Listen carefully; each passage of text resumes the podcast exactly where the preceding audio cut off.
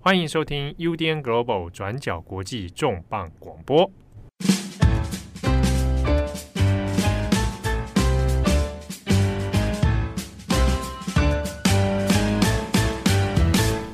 Hello，大家好，欢迎收听 UDN Global 转角国际重磅广播。我是编辑木仪，我是编辑魏仪。好，今天重磅广播我们要跟大家讨论战争的议题。我们知道，从十月开始，以巴冲突再起，然后俄乌战争现在一直在持续，目前还看不到尽头。我们今年的重磅广播的确蛮多是有聊到战争的主题，例如说，我们有讨论到很多像是士兵们，他们因为 PTSD 的关系，衍生出很多家暴问题、加剧的问题。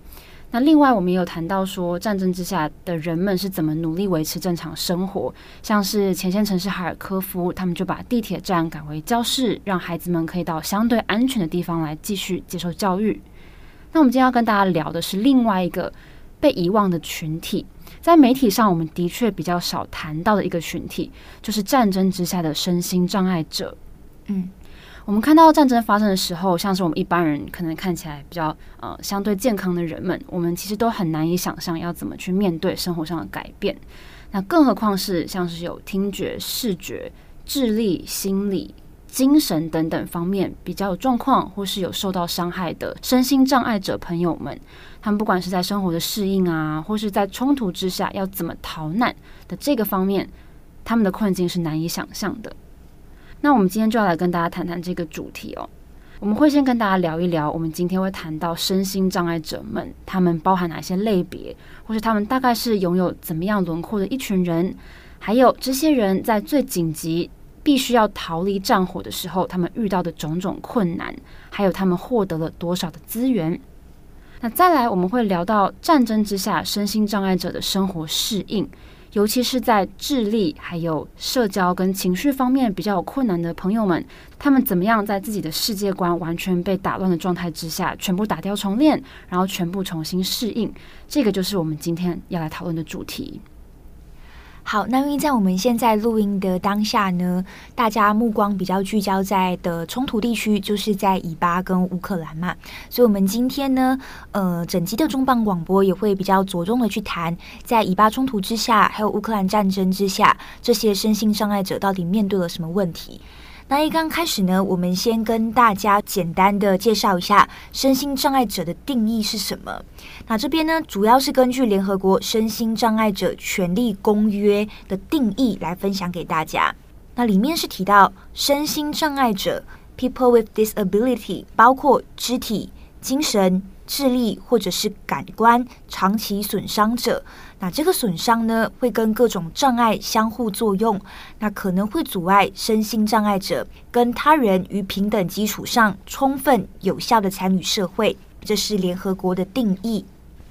那其实在，呃战乱发生或者是冲突发生的时候，可能我们的直觉就是逃亡或者是躲起来。那但是呢，这对于身心障碍者来说是非常困难的一件事情啊。那我们综合各个媒体还有 NGO 组织的个案整理，我用一个比较概括的方式来分享给大家。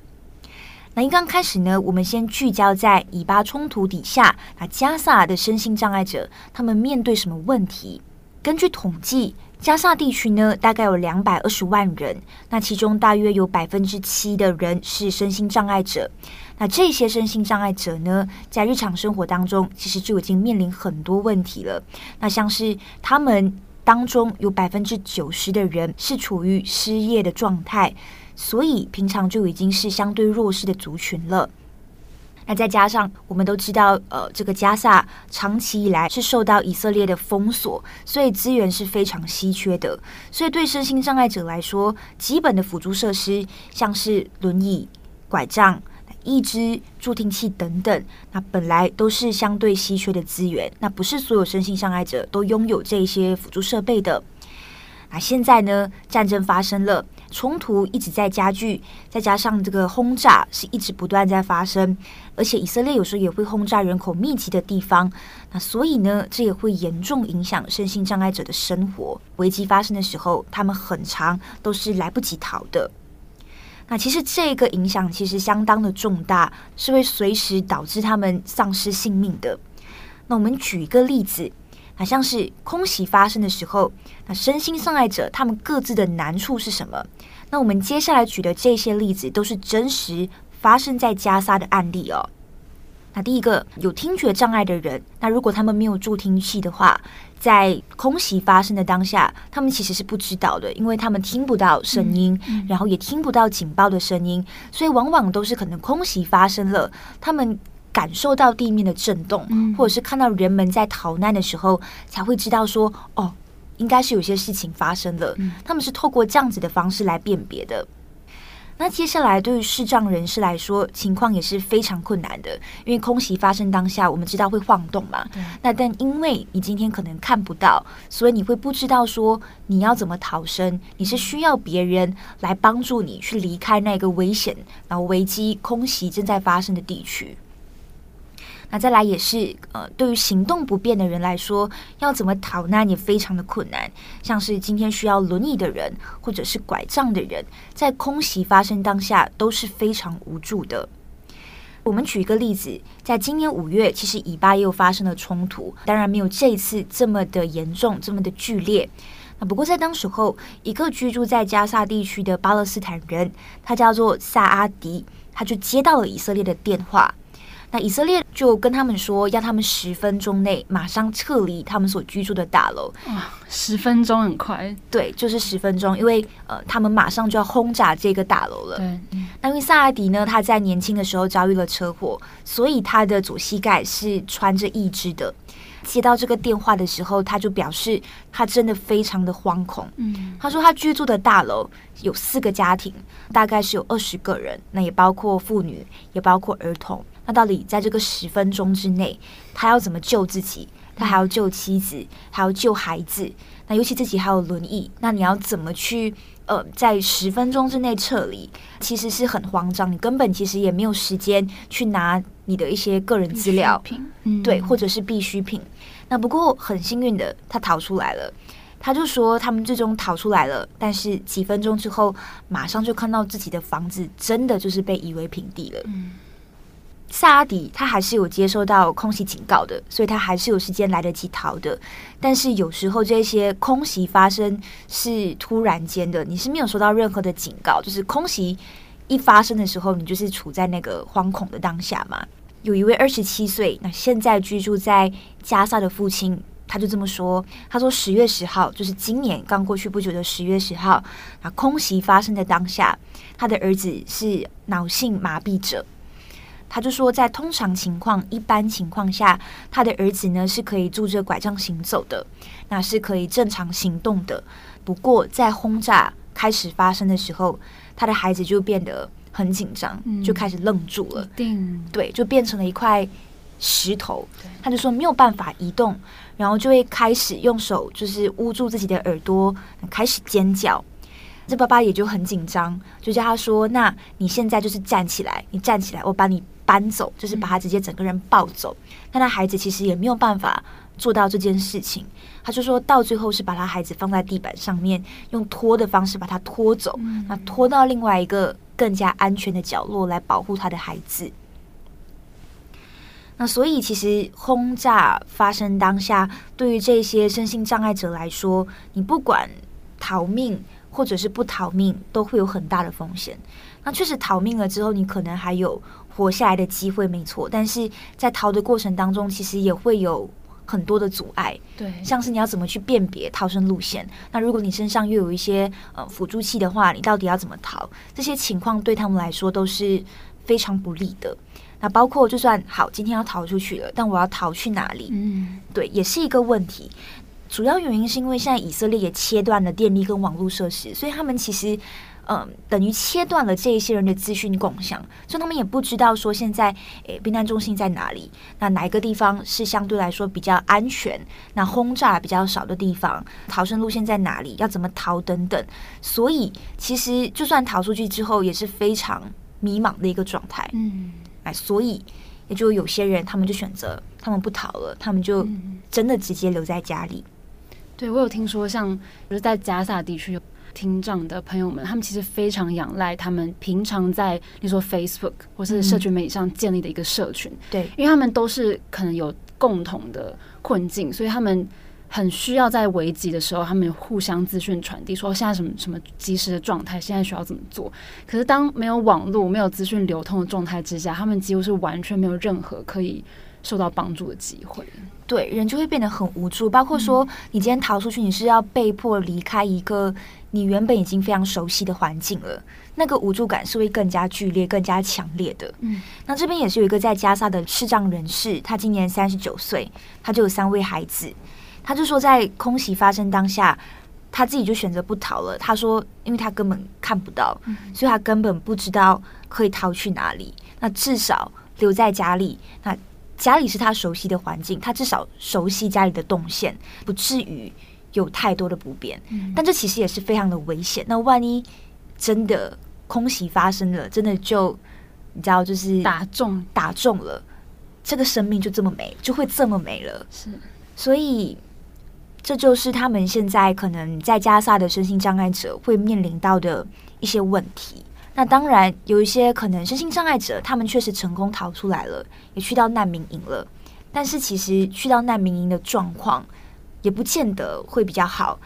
可能因为现在。难民营它的容量其实已经不堪负荷了，再加上难民营它就是一个非常简陋的设施，它没有身心障碍者可能需要的各种设备，然后卫生条件也非常的差，人也非常的就是人挤人，然后可能也会有疾病传染的这一些风险，所以它的整个状况是相对来讲比较难熬的。那我们这边看一下，再加上难民这边的几个状况哦。那第一个就是呃，非常的拥挤，那到处都是人，所以有些人是用窒息感来形容那种人挤人的状况。那再来就是我们刚刚讲的缺乏设施嘛。那尤其是听力障碍的人士，他们可能在逃难的当下，他们来不及带上自己的助听器，或者是没有拿到种种原因，所以没有助听器的话，等于他们自己是跟世界隔绝开来了。他们会更加的恐惧，更加的焦虑，然后会感到孤独，然后没有办法跟任何人取得联系。再加上我们刚刚讲的，嗯，他们没有办法上网，所以你会变成是一个你没有办法跟旁边的人沟通，但是你也没有办法上网，你是整个人陷入一个孤立无援的状态。另外也是可能在难民营里面，他的厕所是不适合身心障碍者的，因为大部分可能在难民是蹲式的厕所，可是这对于轮椅使用者，甚至有一些行动不便的人来说，这是一个很难用的一个设施，对，就没有办法考虑到他们的需求。所以呢，有些人就说，嗯，行动不便的人，他们就说他们其实是用爬的方式，嗯。爬去厕所，把自己带到厕所上面去。所以，其实，在加萨的人道危机当中，身心障碍者的权利跟处境，的确是现在比较没有那么被广泛讨论的一个议题。嗯、那大家记得今年十月七号的这一天，哈马斯不是发动突袭吗？然后那时候他们挟持了，到现在总计大概是两百四十二位人质。那在这之中，组成我们之前有一直跟大家聊到说，组成其实很复杂，男女老幼都有。那当中也有不少的儿童，不过在这之中，其实有几名身心障碍者是比较少被提及的。例如说，有一名十三岁的女孩子，她是一名自闭症患者，她的名字叫做诺亚。那她跟她的七十九岁的祖母是被哈马斯绑到加萨，不过之后两个人非常不幸的被发现在袭击当中丧命。那另外还有一名天生患有脑性麻痹，还有脊髓肌肉萎缩症的一位十六岁女孩，叫做佩雷茨。她跟她的爸爸艾瑞克一起参加诺瓦的音乐节。然后其实那时候他们参加音乐节的影片还有流出来，在音乐节上，这对父女两个人一起享受音乐啊。然后这个佩雷茨她还坐在轮椅上，两个人一起跳舞。那当天音乐节，他们遇到哈马斯的突袭，然后在几天之后，两个人被发现。丧命啊，让人感到很不舍。那我们这边要参考一个以色列非常知名的、专门协助有特殊需求的身心障碍者的社福机构，叫做 Shackle。这个组织他们大概协助上万名患有学习障碍、智力障碍，还有雅斯伯格症跟身体感官障碍等等这些需要照顾的弱势者，帮助他们融入社会。那 Shackle 现在是说，在以巴冲突再起之后。身心障碍者，他们成为社会当中脆弱者当中最脆弱的一群，因为他们面对战争的创伤，所以在这些患有认知发育障碍的儿童跟成人，他们其实是比一般人更容易陷入深层的恐惧跟焦虑当中，因为他们对于周围发生的事情认知是比一般人更有限的，所以在哈马斯发动突袭的隔一天，在以色列南部跟耶路撒冷的这个 Shekel 的两大治疗中心，他们就启动了全国性的紧急治疗呼叫中心，为这些身心障碍者提供及时的治疗咨询。那当然，除了 Shekel 之外，还有很多，像是以色列自闭症儿童跟成人协会 Alut 也设立了热线。不过，我们回头来看，在今年十月以巴冲突再起之前，其实有非常多人权组织就一直不断在关注这个。这个加萨这个被围困的地区，这些人这些身心障碍者他们的处境，因为比起在完全没有冲突的国家当中，这些身心障碍者是长期处在战争状态，所以这些孩子们他们几乎可以说是完全没有任何进步的可能性跟空间的。那加萨的有一个叫做纳比尔儿童保育中心，他们的这个负责人就说。加萨地带反复发生战争，这个让不少有自闭症的孩子们病情不断的恶化，因为他们三不五时就会出现爆炸声，让他们常常感受到巨大的惊吓。那长期也因此处于忧郁的状态，甚至严重到平常他们如果在婚礼上听到大声的音乐，或是他们听到打开车门、关车门的声音，都可能会让他们陷入非常深的恐惧当中。对，这确实是长期的冲突之下会造成的一个影响。因为在找资料的过程当中，确实会嗯看到这对每个人造成的影响不一样。像有些人很害怕，就是他会不敢看天空，嗯，对。然后有些人确实听到声音就会害怕，有些是听到救护车的声音就会开始非常的焦虑，非常的紧张，嗯嗯。那我们在整理的过程当中，刚好也看到了半岛电视台 Al Jazeera 的一个报道。那里面呢，就有一个行动不便、坐轮椅的身心障碍者，他就说了这么一句话，看了也是相当的难过跟不舍。他就说，以色列的这些空袭，还有以巴的这些冲突，过去其实已经大大的压迫了身心障碍者。那但是现在呢，他们同时也会导致有更多的人成为身心障碍者。许多人可能都因为以色列的轰炸而失去了四肢，那这些呢，现在都真实的发生在加沙。好，那我们谈完身心障碍者在以巴冲突当中难以这个逃难的这个困境，那我们接续要来看俄乌战争状态之下身心障碍者他们的状况。我们知道，自从俄乌开打到现在已经一年快九个月了，那对于部分的身心障碍者来说，即便这些人可能没有办法理解战争会发生的原因，或者他们甚至不知道什么叫战争，对于部分的身心障碍者来说是这样子的。但是他们其实跟一般人一样，会因为原本习惯的生活被捣乱而感到非常的焦虑、非常的不安，而且他们不适应的程度有可能是会比一般人更加严重的。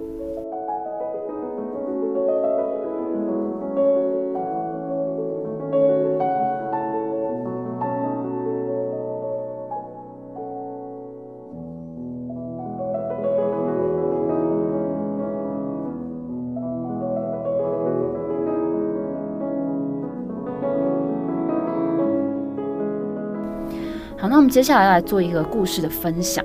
我们来介绍一个人物，叫做阿尔乔姆。阿尔乔姆他是位在乌克兰马利波长大的小朋友，他是一名重度的自闭症患者。那阿尔乔姆的故事，我们主要参考的是英国经济学人的深度报道。那细节故事我们也会放连接在资讯栏当中，欢迎大家一起来阅读。阿尔乔姆他是出生于马利波。他跟他的爸爸妈妈生活在这里。他今年是二十多岁，是一名患有重度自闭症的男孩。那阿尔乔姆他的父亲叫做安娜托利，今年五十四岁，是一位导演。那母亲叫做安娜，今年也是五十四岁。那过去安娜是在戏院服装部做裁缝的工作，不过为了要密切照顾阿尔乔姆，那还回归家庭来照顾儿子。那阿尔乔姆他在三岁的时候就被诊断出患有重度的自闭症，那基本上呢，他是不太能正常说话的，所以因为学习障碍的关系，他不能像其他的孩子们一样可以去上学，所以在过去二十年当中，他的父母都是紧跟在他的身边照顾他长大，那也为他建立了非常多生活中大大小小的规则，基本上在这些特有的规则之下。爸爸妈妈也成为世界上唯二懂他，而且可以跟他建立默契的人。自闭症患者的其实他们非常非常仰赖规则这件事情，比如说，当你看到什么东西，你要怎么做？你听到什么声音的时候，你该怎么做？那如果你需要帮忙的时候，你需要说什么？你需要比什么样的手势，才可以让别人知道你在求助？所以这些规则对他们来说都是很重要的。那这个就是过去二十年以来，阿纳托利跟安娜这对父母，他们努力要为阿尔乔姆建立起来的制度。那这个是他们在阿尔乔姆的世界当中架起来的，可以存活在这个世界上非常重要的桥梁。举例来说，阿尔乔姆在十几岁的时候，他的父母就开始训练他要用简短的音节来表达他想表达的事情。例如说，呀哈是代表呀哈啾，这个是我想要的意思。我想这个，我想要那个。那如果是想要喝水、喝东西的话，喝这个动作，这个乌克兰语是不一定。那如果想要表达这个喝的时候，你就要说不，就是第一个音节喝的意思。那以上，因为我不太会这个乌克兰语或者是俄语，所以我的发音可能有点拉惨。不过大家可能可以揣测这对父母训练阿尔乔姆的这个逻辑哦，就是可以想象他们需要花多大的心思去在阿尔乔姆的认知当中建立起这些看起来好像很简单，但是对于身心障碍者来说很难以记得或是运用的这些规则。那大家知道，自闭症患者大致的特征就是在语言的表达是有困难的，还有在情绪反应跟社交能力也是比一般人还要这个能力是比较缺乏的。像阿纳托利跟安娜，他们就说，过去如果阿尔乔姆他需要在公车站排队等车，或是在超商要买东西的时候，有时候人很多，所以需要排队。嗯那这个一旦排久了，就会让他变得非常焦躁。那焦躁的时候，他可能就会有些身体反应，比如说他可能会咬着自己的手，他可能会尖叫等等。那这个时候，父母就会训练他，然后用乌克兰语跟他说“等待”这个字，或者说“再等一下”。所以久而久之，阿尔乔姆他有时候知道自己有这个状况的时候，他也会用这个字，这个简短的音节来提醒自己，让自己冷静。好，那在生活习惯方面呢？阿尔乔姆的饮食期非常固定，他只愿意吃非常有限的食物类型。他的妈妈就举例说，他只吃一种面包，然后他只吃香蕉，嗯、他只吃苹果，还有一种 cheese 的甜点。而且很，我其实看故事，我觉得还蛮可爱的啦。他说他在这个 cheese 的当地的这个甜点，他只吃固定的那个牌子。然后固定的那种类型，而且它的包装一定要是那个样子的包装的甜点，嗯、所以其实就是可以看得出来，这些都是他认知当中他觉得他他的规则，也是他熟悉的东西。对。那另外，他平常非常喜欢听轻快的流行音乐，所以他会固定在这个平板上去浏览一些网站，去听他喜欢听的音乐，这个变成他生活中很重要的一个一一环。所以以上。例行公事，还有死背这些规则跟重复这些规律的规则，这个都是阿尔乔姆一家人在二十多年以来的生活方式。不过，在二零二二年二月二十四号俄罗斯的入侵之后，这一切都改变了。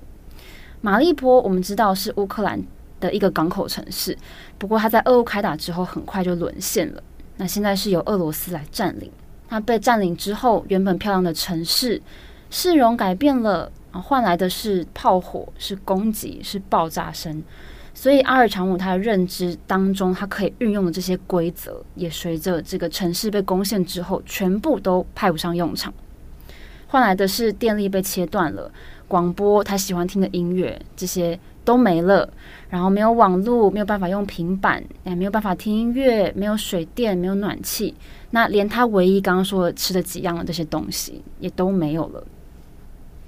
那在战争爆发之后，这对父母他们除了努力要维持一家人的安全之外，他们还要很努力的去寻找阿尔乔姆平常会服用的药物，还有他愿意吃的东西。不过在这里的资源几乎全部被洗劫一空，换来的是频频的爆炸声，还有不安感。那根据父母的说法，那段时间爆炸声不断。那阿尔乔姆长时间处在这种很大的恐惧之下，每当听到这些爆炸声的时候，他也都会咬住自己的手，然后尖叫，甚至很长叫到没有声音为止。那我们知道，马利波的围城战是维持了将近三个月，一直到去年的五月二十号才结束。那被占领之后呢，城市的很多的墙面上也被漆成俄罗斯国旗的颜色。那他们住的这个房子的这个街道名也被重新命名成俄语的街道。那货币变成了卢布，电视节目也换成俄罗斯的新闻节目。所以原本阿尔乔姆他很喜欢看的固定的那几个节目也都没有了，是换成了俄罗斯的新闻节目。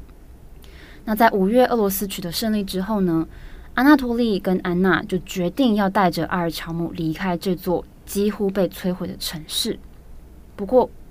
困难点来了，在离开之前呢，他们必须要接受俄罗斯官员的背景调查，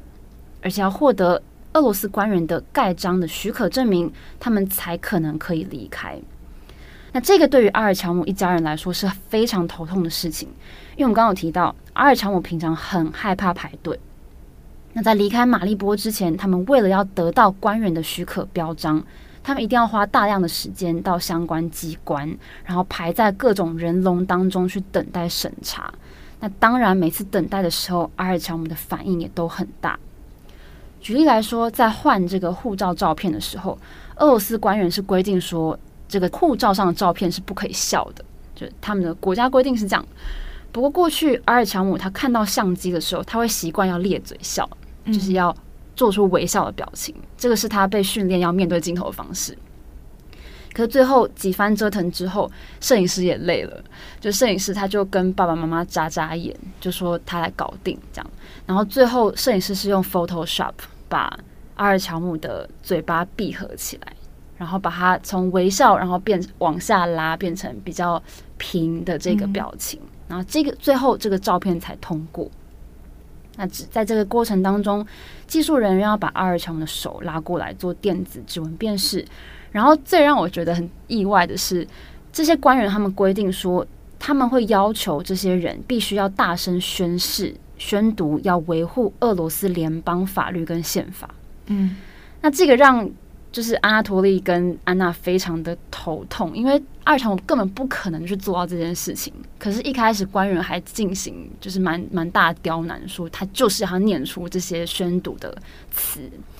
那结果几番折腾之后，最后才同意让安娜她的妈妈代表她完成这个程序。那当然，最后终于顺利拿到文件了。那他们就开着车穿过俄罗斯南部，想要离开马利波。不过程当中还是炮火轰鸣，那在这当中呢，阿尔乔姆反应相当的大，他非常的紧张恐惧。那爸爸妈妈只能跟他说，那个是烟火，说哦，这个哎，你记不记得我们之前曾经看过什么影片？那个是烟火，这个不是炮火，这样子。那他们也很讽刺的说，阿尔乔姆的状况有时候救了他们，因为每次经过检查站，然后俄罗斯官员靠近要盘查的时候。阿尔强姆有可能因为害怕而疯狂的尖叫。那有一些检查站的官员，他们就是觉得会问更多，会进行更多的刁难。但他们很幸运的是，都遇到官员觉得好，我也真的是没有力气跟你沟通了，嗯嗯、所以最后就让他们过了这样子。那最后他们非常顺利的通过了这些所有的检查站，然后终于抵达了乌克兰的边境。那他们有说，当阿尔乔姆看到有带着乌克兰国旗的臂章的士兵们在检查站的时候，阿尔乔姆他有发出了一个低沉的声音，然后重复的讲着几个他们他从来没有说过的字词。然后他的父母是说，他们不知道阿尔乔姆在说什么，不过从他的表情当中可以看得出来，他很高兴。我觉得《经济学人》的记者把阿尔乔姆的故事写得非常的细腻，包括那一些刻画，他还有他在日常生活里面所建立的那一些规则，跟他熟悉的事物。对，这些真的是要透过非常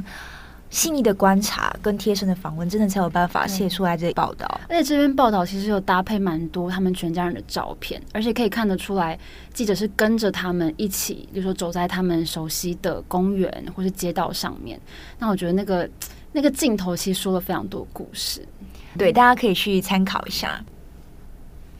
那其实刚刚牧宜也有提到很多说，诶，父母帮阿尔乔姆建立了很多这样子的一个呃制度跟规则。那我其实蛮好奇，那在乌克兰国内，他们其实他们有没有相关的组织去提供这些资源给像阿尔乔姆这样子的家庭？嗯嗯，其实事实上，在战前啊，乌克兰的身心障碍者就常常会有面临污名化的问题，尤其是智力方面比较不足的这些身心障碍者们，他们本身可以获得的社区资源本身就比较少。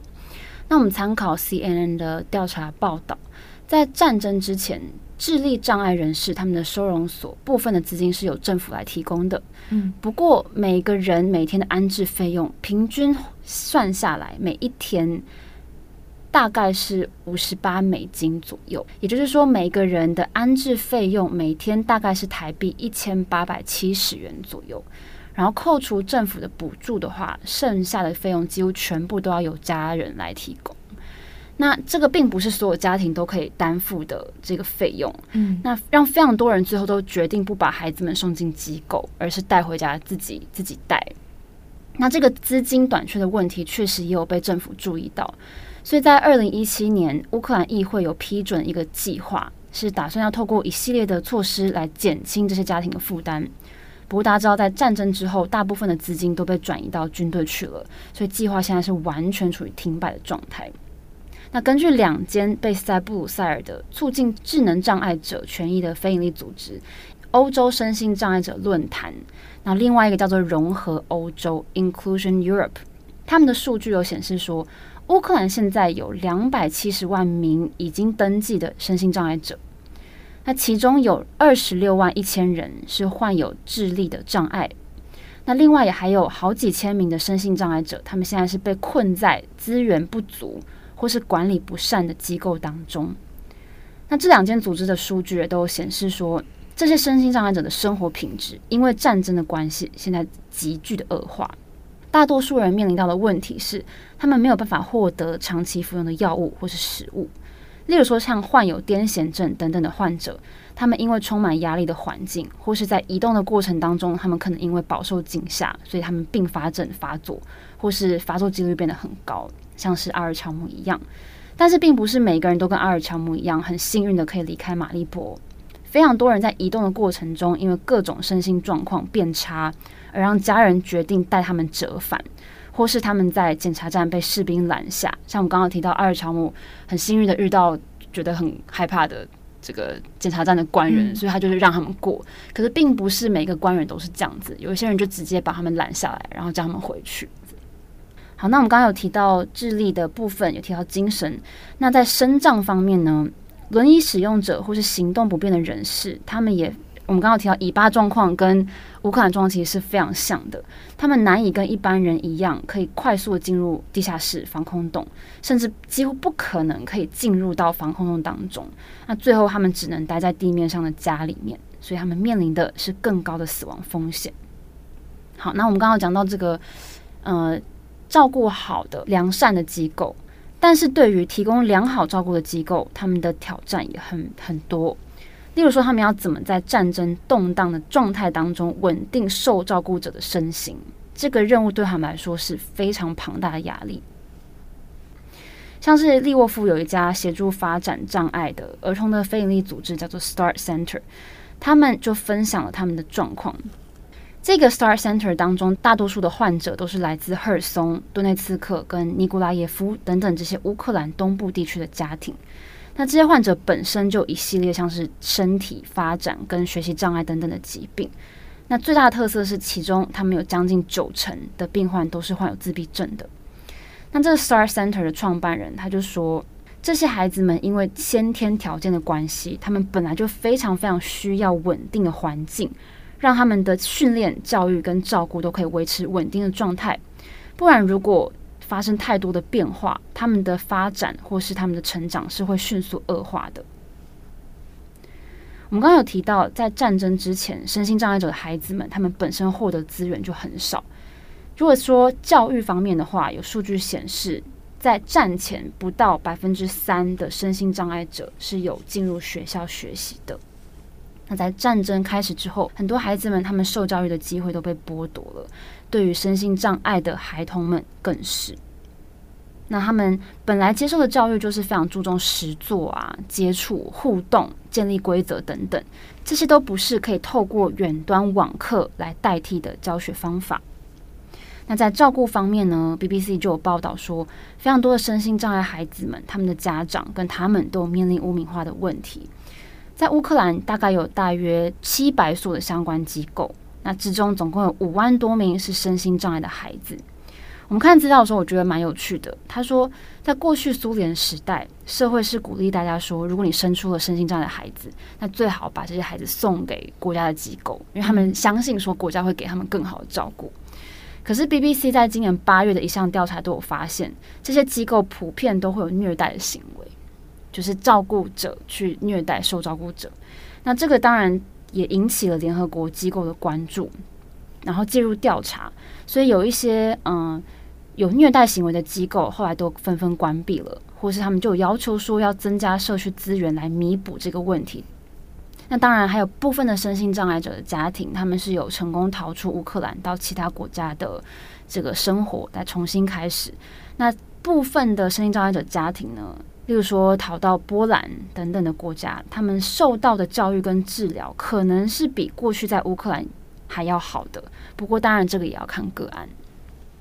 好，那因为刚刚木鱼提到了很多这些身心障碍者，尤其是小孩，他们所面临的问题。那确实是我们在找资料的过程当中，你会看到大家一直在反复提醒跟提到的事情，就是在身心障碍者里面，那老年人、小孩跟妇女，他们其实呃是更加弱势的一个族群。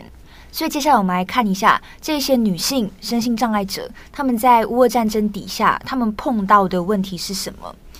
那个刚刚我们有提到一个呃欧洲的论坛，叫做欧洲身心障碍论坛。那我们接下来简称叫做 EDF 好了。嗯，那这个 EDF 它就举出了几个例子。他就说，现在在乌俄战争开打之后，身心障碍者妇女呢，其实也面临了所谓新形式的暴力。嗯，那这个暴力是说，会有一些乌克兰男性，他们会强迫或者是骚扰这些身心障碍者妇女，那逼迫对方跟自己结婚。嗯，那因为这样子，他们就有可能逃离乌克兰的机会。嗯，这是一种。但细节是什么呢？这个 EDF 其实没有多谈，但是有提到开始出现了一个这样子的现象。